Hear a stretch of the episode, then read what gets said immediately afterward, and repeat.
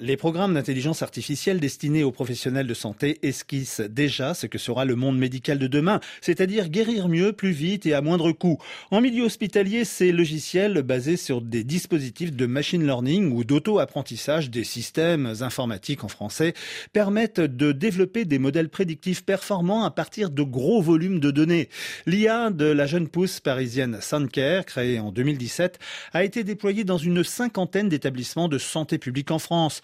Compte rendus médicaux, résultats d'examens, optimisation des processus administratifs et financiers, cette puissance informatique qui fonctionne uniquement en interne accélère aussi la recherche et les études cliniques, nous précise Bertrand Caron, directeur du développement de Suncare. Tous les services de l'hôpital sont connectés à un seul et unique dossier patient informatisé. Tout ce qui est fait à l'intérieur d'un hôpital est déversé dans cette base de données.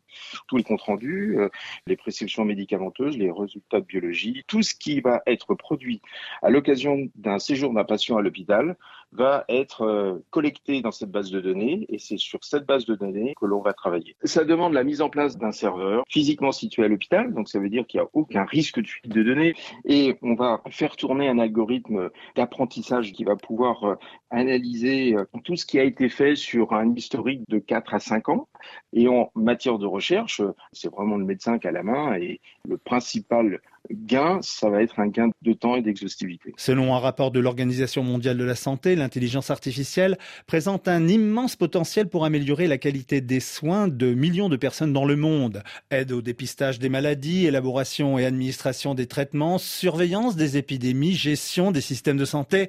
L'OMS recommande toutefois aux États de placer l'éthique et les droits humains au cœur de la conception de ces programmes, ainsi que d'encadrer et de contrôler systématiquement leur utilisation. Et si vous avez des questions ou des suggestions, vous pouvez nous écrire à Noël avec un s.technologie au pluriel rfi.fr.